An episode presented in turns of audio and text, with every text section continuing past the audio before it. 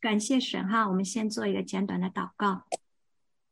啊，亲爱的天父，你是何等的爱我们，用你的话语也是何等的宝贵。你的忠心的使女阮师母，为我们预备了丰富的讲义和信息。啊，主啊，师母，你的使女在网络的 这种连接等候中，主啊，就求主你的圣灵来做工。主啊，带领我们每一个姐妹们，主啊，在你的话语中，主啊，在你使你预备的讲义中，让我们来领受你所赐给我们的信息，让我们从你的信息中得力量、得安慰、得鼓励、得智慧，走你所喜悦的生命的道路。奉主耶稣基督的圣名祷告，阿门，阿门，阿门。好，我们看诗篇第十七篇呢，总共有十五节，分为了三个段落。第一个段落，对不起，就是 啊，对不起啊，啊，分为三个段落。第一个段落就愿神愿他的祷告能够蒙神的垂听。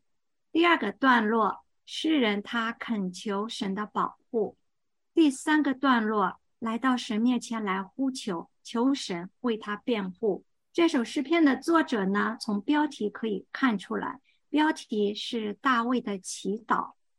诗篇有三篇是用大卫的祈祷作为标题的，除了这第十十七篇之外呢，还有第八十六篇和第一百四十二篇。那大卫的祈祷这三篇中，都是当他的心里充满痛苦的时候，来向神的申诉。这篇诗篇，它也是一首个人的哀歌。它的背景就是大卫，他被扫罗追到旷野的时候，向神的祷告。大卫就寻求神来保护他，来庇护他。诗人他受到敌人的诬告和攻击，他就求神来帮助他，把他的案件带到耶和华的面前，求神来裁决。所以诗篇里很多都交给我们祷告。大卫他就是一个祷告的人，当他身陷患难、性命难保的时候，他深觉自己是无辜的，不期然的就向神发声哀告，恳切的向神祈求，向神吐露他的苦情，向神陈说他面临的患难，求神救他脱离恶人的攻击。这首诗篇，我们来看他的写作背景和特点。写作背景，我们刚才已经提到，就是大卫他当年被扫罗追逼的光景。师母在讲义里里面也总结了很好的这篇诗篇的特点。第一个特点呢，在这个诗篇里边十五节有八个求，求你听闻公义，求你留心听我这不出于诡诈嘴唇的祈祷。我曾求告你。第四个。求你向我侧耳听我的言语。第五呢？求你显出你奇妙的慈爱来。接下来，求你保护我，如同保护眼中的同人。求你起来前去迎敌。求你用手拯救我脱离世人。在这个八求中，大卫在神面前表明他是清白的，所以神就求你来鉴察，来熬炼我。大卫也表明，他所行的是义路，因为他不行强暴人的道路，他的脚踏定了神的路径，他的两脚未曾滑跌。所以，这是这个诗篇的八求。第二个特点呢，从这个诗篇里啊，大讲到大卫求神用不同的方式保护他，求神用右手拯救投靠神的人，求神保护他呢，如同保护眼中的同人。将他隐藏在神翅膀的荫下，求神用刀救护他，求神用手救他脱离恶人。看到这个大卫，他是如何到神面前来求神保护他，可以有不同的方式，我们也可以来学习。诗篇里边还提到大卫的两个愿望：第一个愿，愿愿他的判语就是对他的案件从神来发出，对他的来审判。第二个愿望，愿神的眼睛观看公正。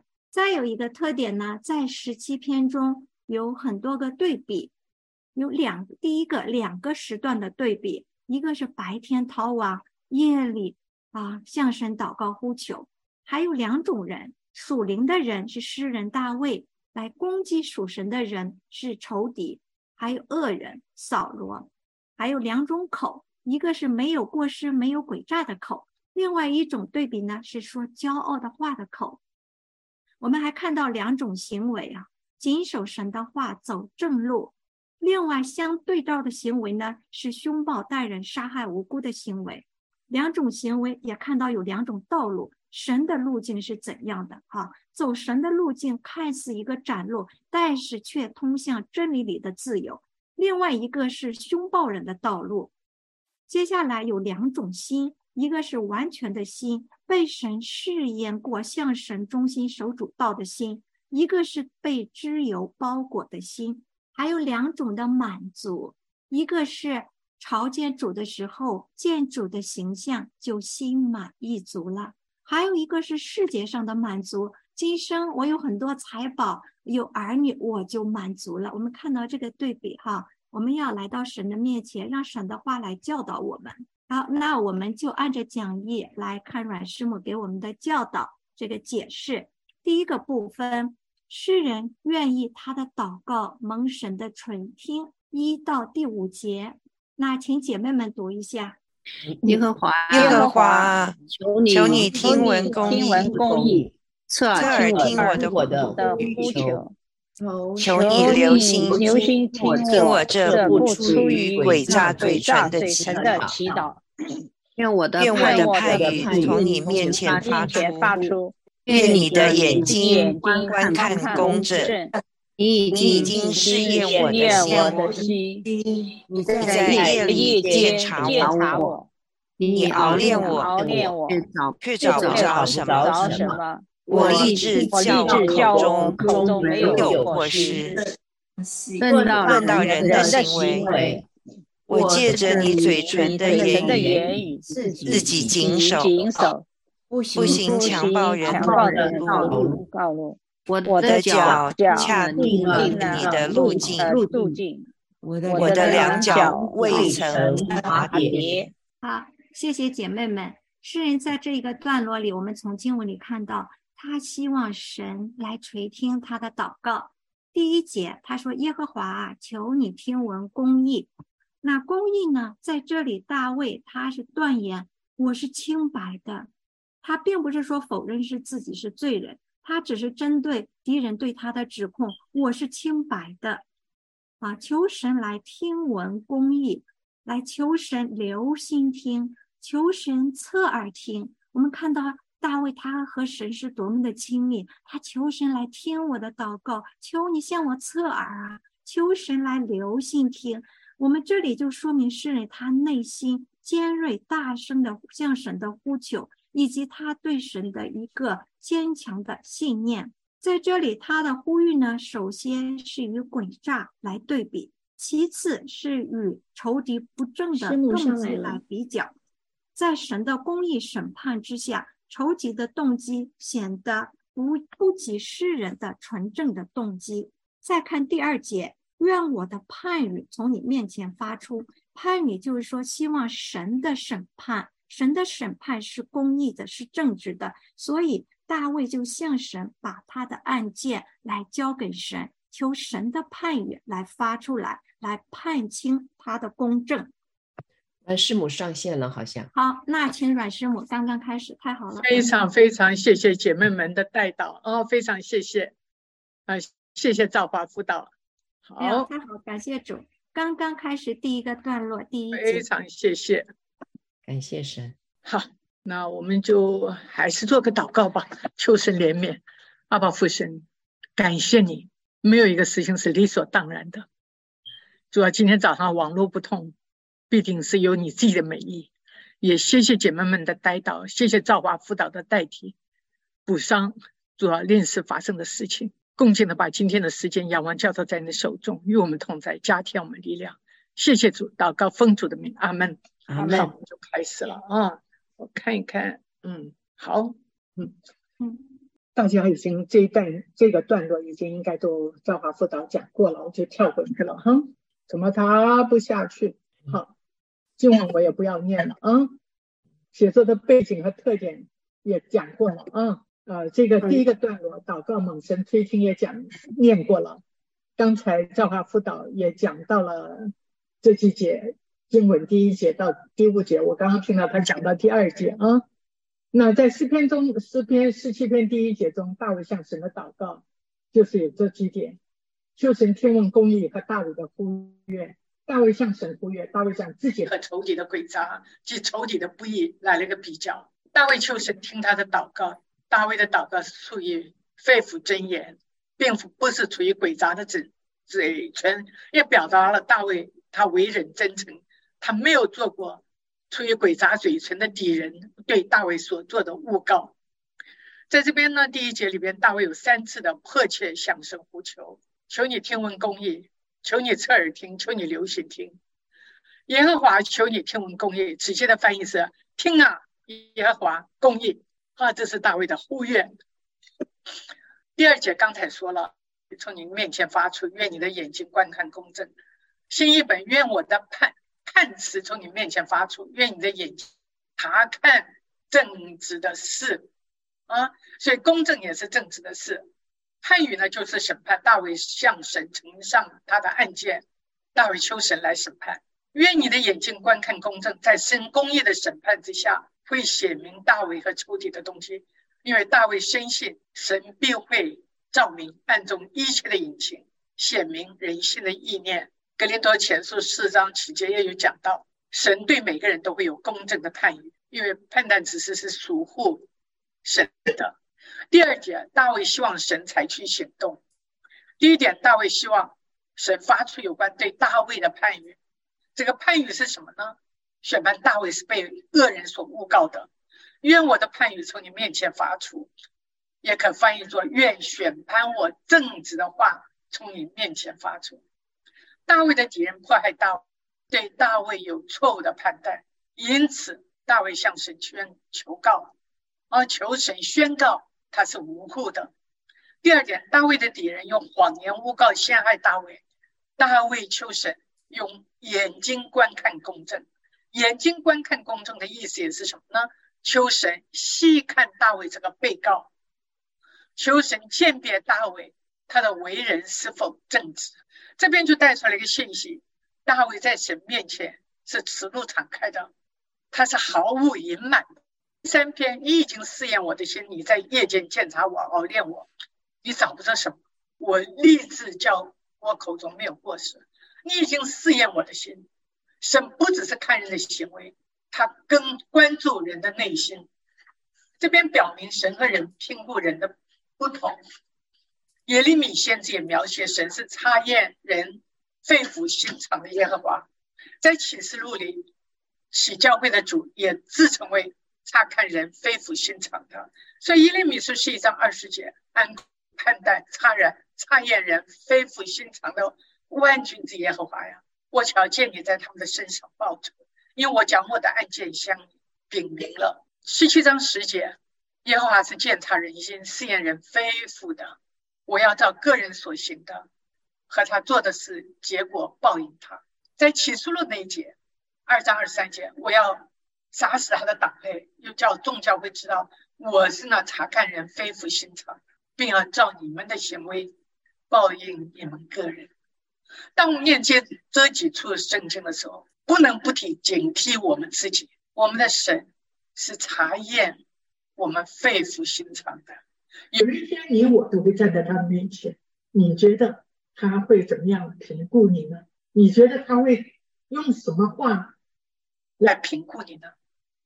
在这边，我们就看到大卫有信心，他对神有信心，他在神的面前是很坦荡的。他相信神必定会洗脱他的罪名，因为耶和华是无所不在、无所不知、无所不能，他见察。他也看透每一个人的内心，在这这几节经文里边，我们看到大卫实在是一个艺人，但是也让我们看到艺人也照样会遇到逼迫，照样会遇到患难。这是我们不得不想到约伯，一个完全正直的人，却临到了那么大的苦难。第四节，轮到人的行为，我借着你嘴唇的言语。自己谨守不行强暴人的道路。然后新一本他说，至于世人的行为，我借着你嘴唇所出的话，保护了自己不行强暴人的道路。所以那的人就讲到世人，这个世人和大卫有什么不同呢？我们后来会讲，你嘴唇的言语，这也告诉我们，神的旨意是借着他口中的律法诠释出来。神的言语在这边，大卫自己怎么样呢？自己谨守，而新一本的方呃翻译说，保护了自己。神的话保护了，可以保护我们。所以诗篇里讲，我把你的话藏在心里，免得我得罪你呀。我们有辅导，实在是有智慧有聪明，在孩子小小的年纪，就叫孩子读圣经背圣经。让孩子把神的话存记在心中，这是给我们姐妹们的提醒。也许你的孩子现在都上大学了，都成年了，你可以鼓励你的儿孙辈，有机会就把一些经文给他们。神的话会保护我们。我的脚踏定了你的路径，我的两两脚围成滑点。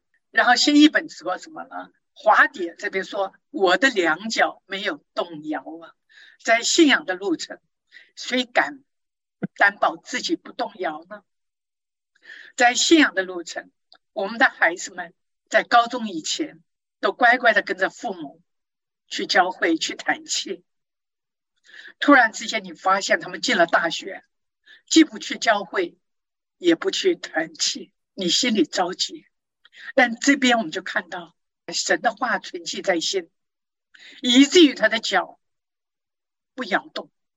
大卫对神的确信，首先是神曾试验大卫的内心，这是否向神自己亲身彻底的试验大卫，却找不着什么。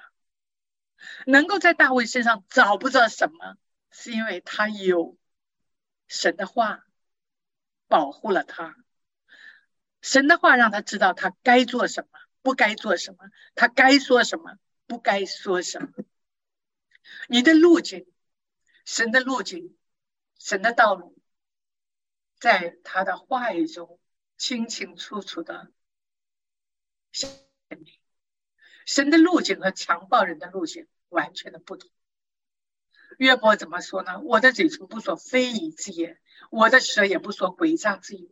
我断不以你们为是，我自是不以自己为不正。我持定我的意，并不放松。在世的日子，我心并不责备我。神是公义的，我们在他里边，因着他舍身流血，以至于我们得成为义。神并没有查出大卫有丝毫的虚假。大卫自己也声称。他与人来往的时候，常常留意谨守神的话，因此大卫没有迷失，大卫也没有在正直的道路上，也就是神的道路上滑跌。有神与他同在，有神在扶持他，哪怕是不小心滑跌了，神在他旁边，即可的把他扶起来。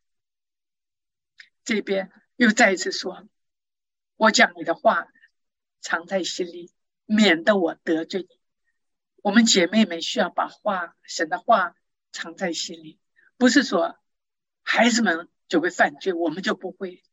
有的时候我们的软弱，我们自己深深的知道；我们的骄傲，我们的嫉妒，我们的自以为意，别人可能看不到，但是在夜深人静的时候。在你在神面前反省检讨的时候，你知道，唯有神的话可以光照我们，让我们行在光中，而不是行在黑暗里享受最终之乐。也唯有当我们在神面前承认我们自己的罪，他也必要赦免我们，他更应许我们在基督里。我们都是新造的人，所以在三到五节，大卫不怕被神检检查，原因是什么？大卫谨慎谨慎自己的舌头，大卫立志叫他口中没有过失。大卫的行为，他不行强暴人的道路，就是那些恶人的道路。大卫的言语和行为，他是按照神嘴唇的言语去行，而不是按照他自己的心意。我们自己认为对的，不一定是对。神怎么看我们呢？神怎么评语我们呢？大卫没有犯被仇敌所指控的罪。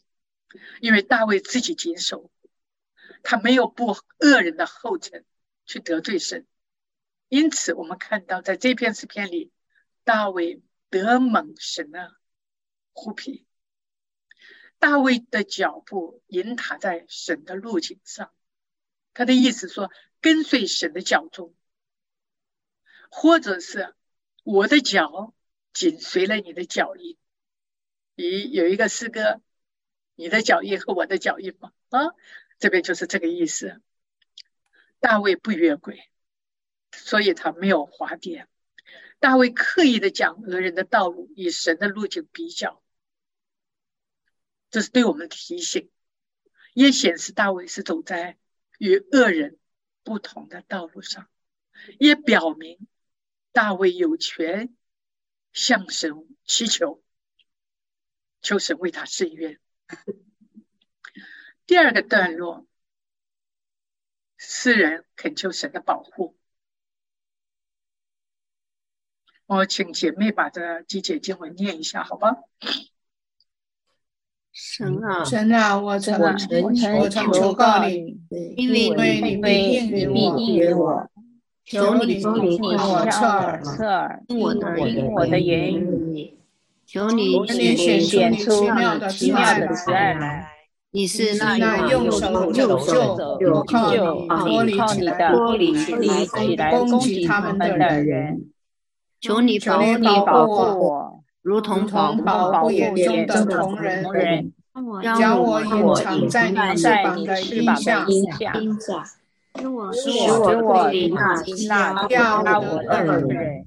就是围围困我、要害我命的仇敌，他们的心里有包裹，有包裹。他们的口说骄傲的话，他们围困我们的脚步，他们瞪着眼，要把我们摔倒在地。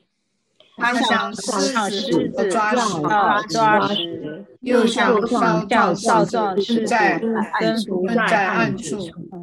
好，在这个段落，诗人恳求神的保护啊。第六节，神啊，我曾求告你，因为你必应允我，求你向我侧耳听我的言语。我曾求告你的，我是强调一个强调的语气。我曾求告你，因为你必应允我，也可以翻译神啊。是我向你呼求哦，你必应允我，表明大卫对神的信心，他深信神一定会垂听他的祷告。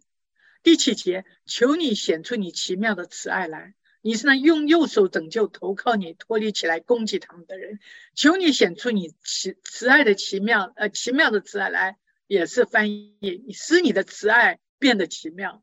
求你奇妙地彰显你的慈爱。啊，有这几种翻译都是都差不多的啊。奇妙，这暗示了神怎么样有性神级的超自然全能。慈爱呢，表明神的属性是恒久的，爱是恒久不变的。拯救投靠你的大卫在这边深知，唯有神是能够拯救他，而神又是唯一唯一的拯救者。大卫回顾以色列的历史，看到神多次拯救受受苦难的子民，就像他曾经救以色列人出埃及。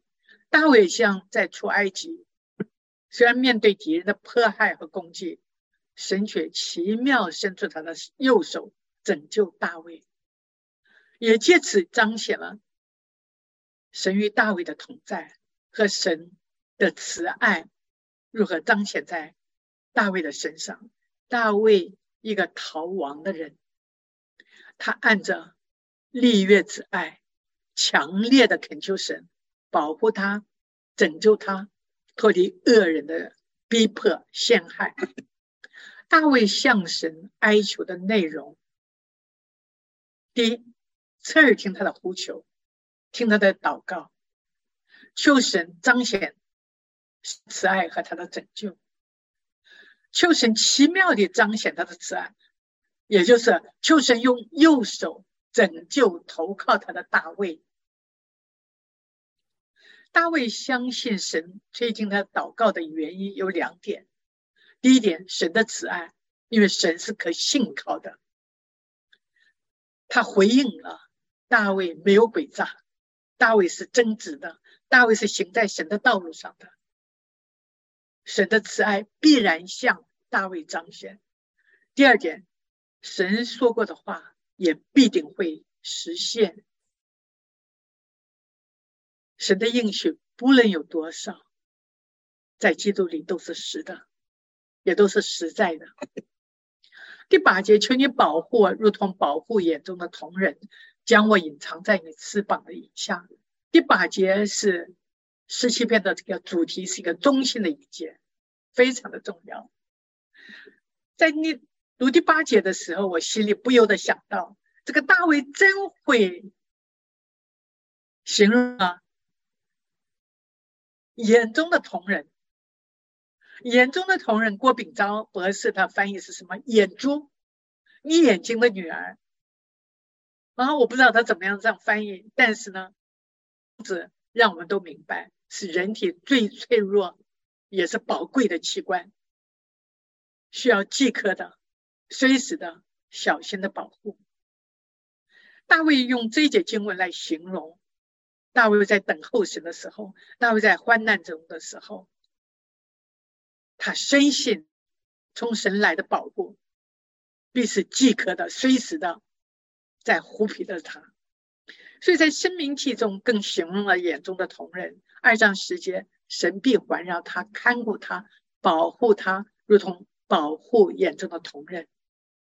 撒加利亚书怎么说呢？摸你的就是摸他眼中的同人，表示神是何等的爱护。他的百姓，他的儿女，翅膀的荫下，象征神的保护啊。他取材自什么呢？约柜伯两个翅膀展开的形象，在诗篇三十六篇七到八节，神呐，世人托高在你翅膀的影像，他们必因你殿里的肥甘得以保住。六十一篇第四节，我重复一下：我要永远住在你的帐篷里，我要投靠在你的翅膀的。隐翅膀下的隐秘处，这上面这两节经文，把神的翅膀和圣殿、神的帐幕相连，所以指出来大卫常到圣殿里去寻求神的庇护。大卫是一个祷告的人，他不只是随时的祷告，他也常常的到圣殿里向神祷告。第二点就是说，母鸟对雏鸟的保护和照顾，就像波阿斯对路德说的：“你来投靠在耶和华以色列神的翅膀下，愿你满得他的赏赐。”路德对波阿斯说：“求你用你的衣襟遮盖我。”也回应了这个翅膀，也是保护的意思。隐藏在你神翅膀的印象，我们看到福音书儒家福音就写了。这是主耶稣在世上留下的话。我多次愿意聚集你的儿女，好像母鸡把小鸡聚集在翅膀底下，只是你们不愿意。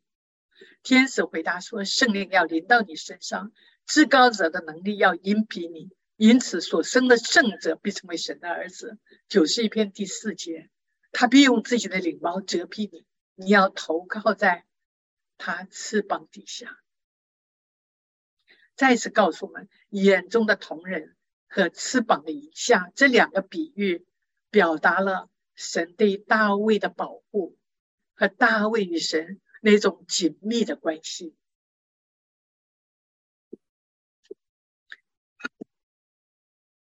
第七节，呃，第九节和第十节，是我脱离了欺压我的恶人，就是威捆要害我民的仇敌，他们的心被只有包裹。他们用口说骄傲的话，新译本把第十节翻译，他们闭塞了怜悯的心，怜悯的心原文也做着他们的自由，口里说出骄傲的话，啊，心被自由包裹，这个可以讽刺这些恶人的身形。他们围困了我们的脚步，他们瞪着眼要把我们推倒在地。新一本翻译，他们追踪我，现在把我围困了。他们动我，现在把我围困了。原文也就是他们围困了我的脚步。所以在这边我们看到，大卫不只是一个人，还有他的同伴。他们瞪着眼要把我们推倒在地。直接的翻译是，他们的眼放伸展在地。也描写成什么？展开他的耳朵，这些敌人睁大眼睛，要延伸之什么呢？这一节经文就是描述诬告大卫和他同伴的人，不但围困大卫和他同伴，他们还要扩充他们的势力到各处。怎么样扩充他的势力呢？他们追踪大卫和他同伴，不只是以话语来攻击大卫和他同伴。他们更有所行动，就是围困了大卫和他同伴。无论大卫和同同伴去哪里，诬告他们敌人都追踪，不放不放过他们。所以呢，我们就看到，在这两节的经文，大卫的敌人不只是以话语来攻击他，他们围困了他和他同伴。无论他们往哪里去，他们敌人跟踪他们，不放过他们。目的就是什么呢？处心积虑的要毁灭大卫和他的同伴。他们像少壮上狮子，既要抓狮，又像少壮狮子安抚在暗处，蹲伏在暗处。然后新译本既要抓死，它翻译成就像急于撕碎猎物之子，又像蹲伏在隐秘处的游丝。急于撕碎猎物的狮子，表达了狮子的凶猛，表达了狮子它是如何去追杀这些猎物。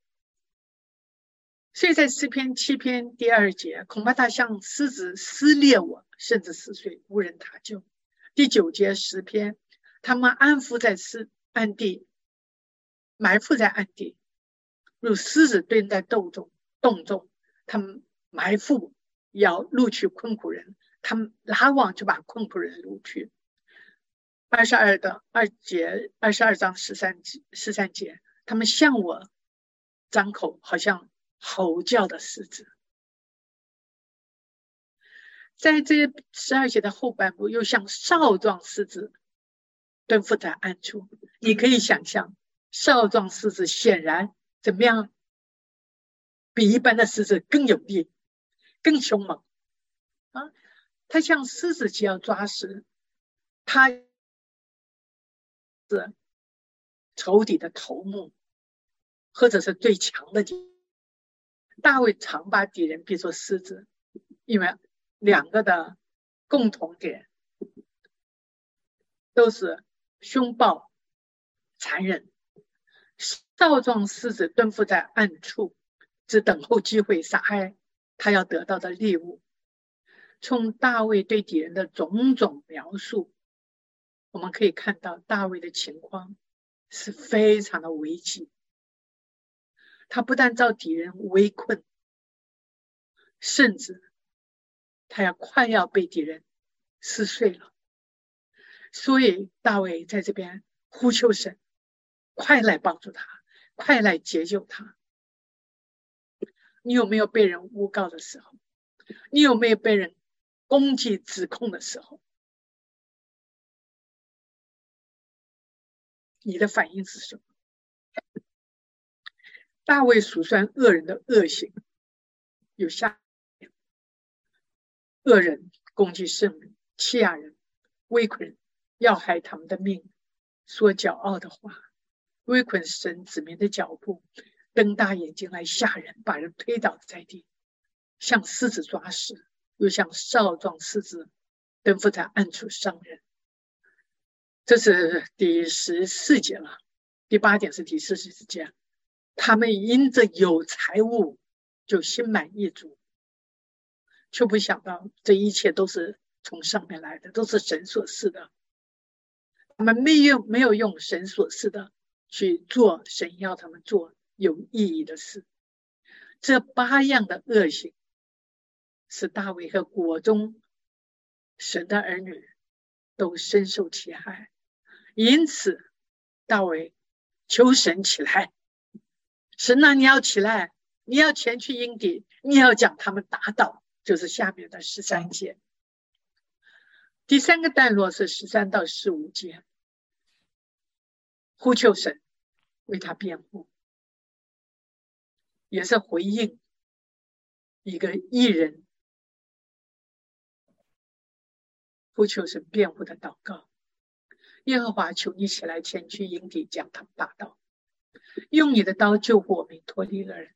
耶和华，求你救我脱离世人。前面我们讲到一个人嘛，我说是世人啊，这边又提到脱离那只在今生有福分的人。所以只在今生有福分的世人，你就想到这个世人是一个怎么样的世人？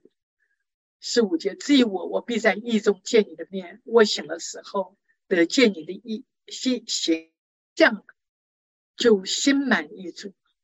这一段的经文，这大卫是一个怎么样的艺人？他对神和和神的关系是怎么样的？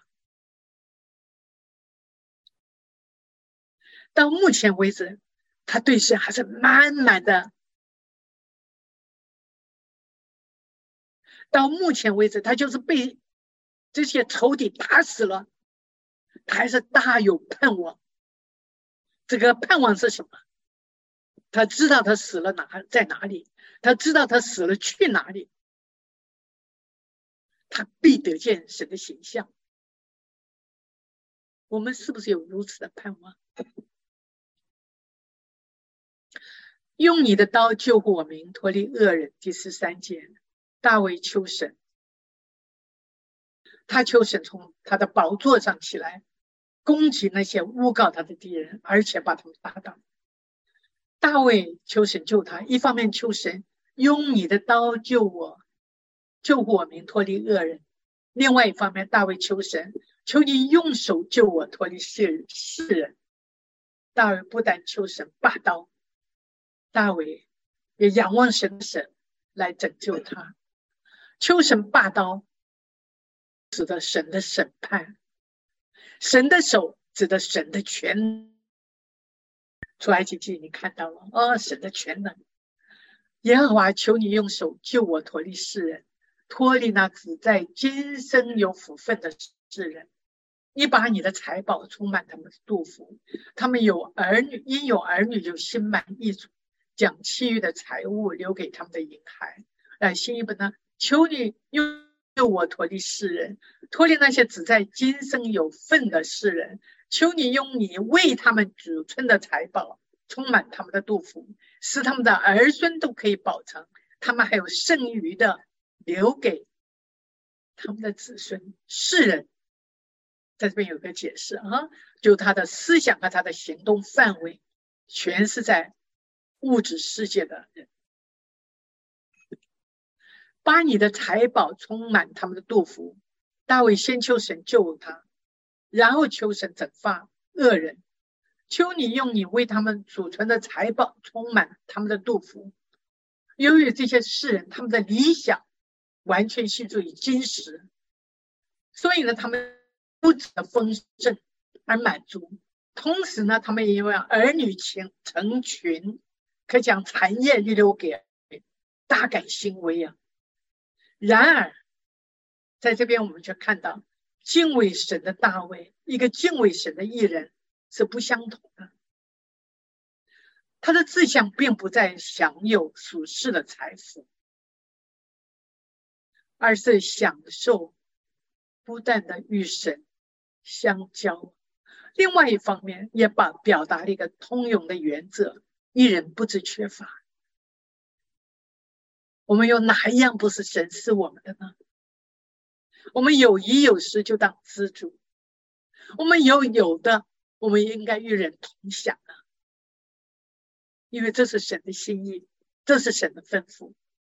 他要我们一个基督徒，一个神的儿女活在世上，就是要做神眼中看为有益的事。不管你在怎么样的处境下，他都给你有恩典，有这样的。大卫求神把恶人应手的刑罚充满他们，而且临到他们的儿女及他们的后代。至于我，我必在意中见你的面。我醒了的时候得见你的形象，就心满意足了。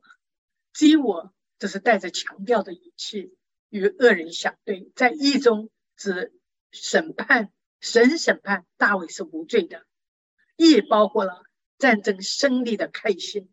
我醒了的时候，也可以解释为清晨醒来，灵修师朝建筑，也可以解释为复活。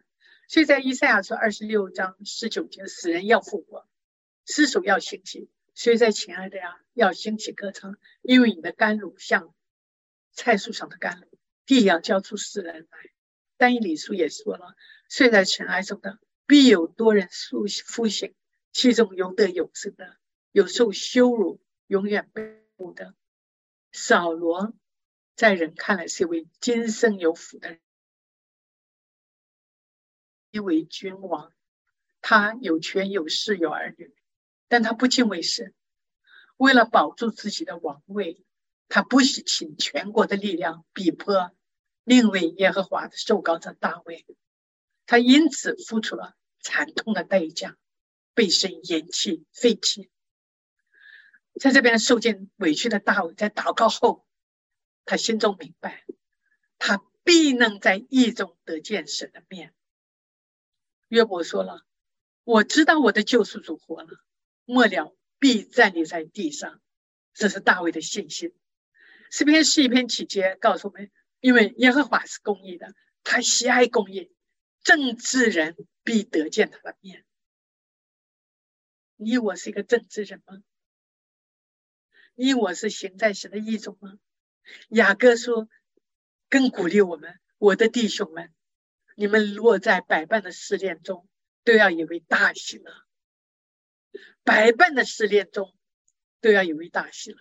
神没有应许我们世上没有苦，没有逼迫，但他让我们知道，在他里边，我们有盼望，我们有平安。姐妹们，也许我们今天是在试炼中，我们仍然靠主喜乐呀，因为什么？知道你们经过试验。就生忍耐呀，但忍耐也当成功，使你们成全完备，毫无欠缺。这一切的试炼，帮助我们除去我们生命的渣子，让我们更有他的荣美，活出他的形象。诗篇第四篇的结束是大卫信心的宣告，也是大卫信心的表白。大卫一个艺人，面对工人。敌人攻击逼迫，他知道自己无罪。大卫呼求神为他辩护，为他伸张公义。大卫求神见他的他的言行，宣判他是无罪的。最终，大卫从神得到神来的公正的判语。因此呢，大卫心欢喜领快乐，满心的感谢神。他行走在神话语中，在逼迫、在攻击的当中，神的话语仍然是大卫行事为人的准则。大卫有神的同在，虽有患难逼迫，大卫仍然是深信，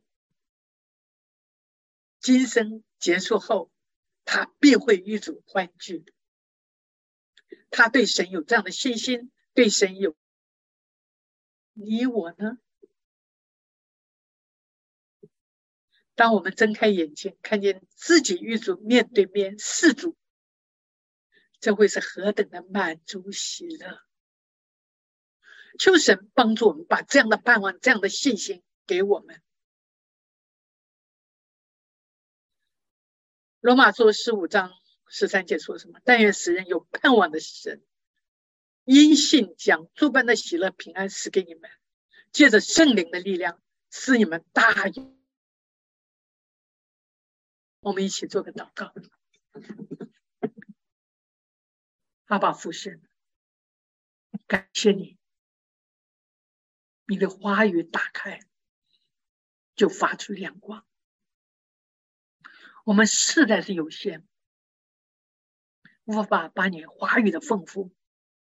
讲得清楚，主啊，就求你借着今天的查经，今天的分组，亲自接着你的话语，向我们启启示你的信意。谢谢主，祷告奉主的名，阿门，阿门。谢谢阮师母的教导，感谢神。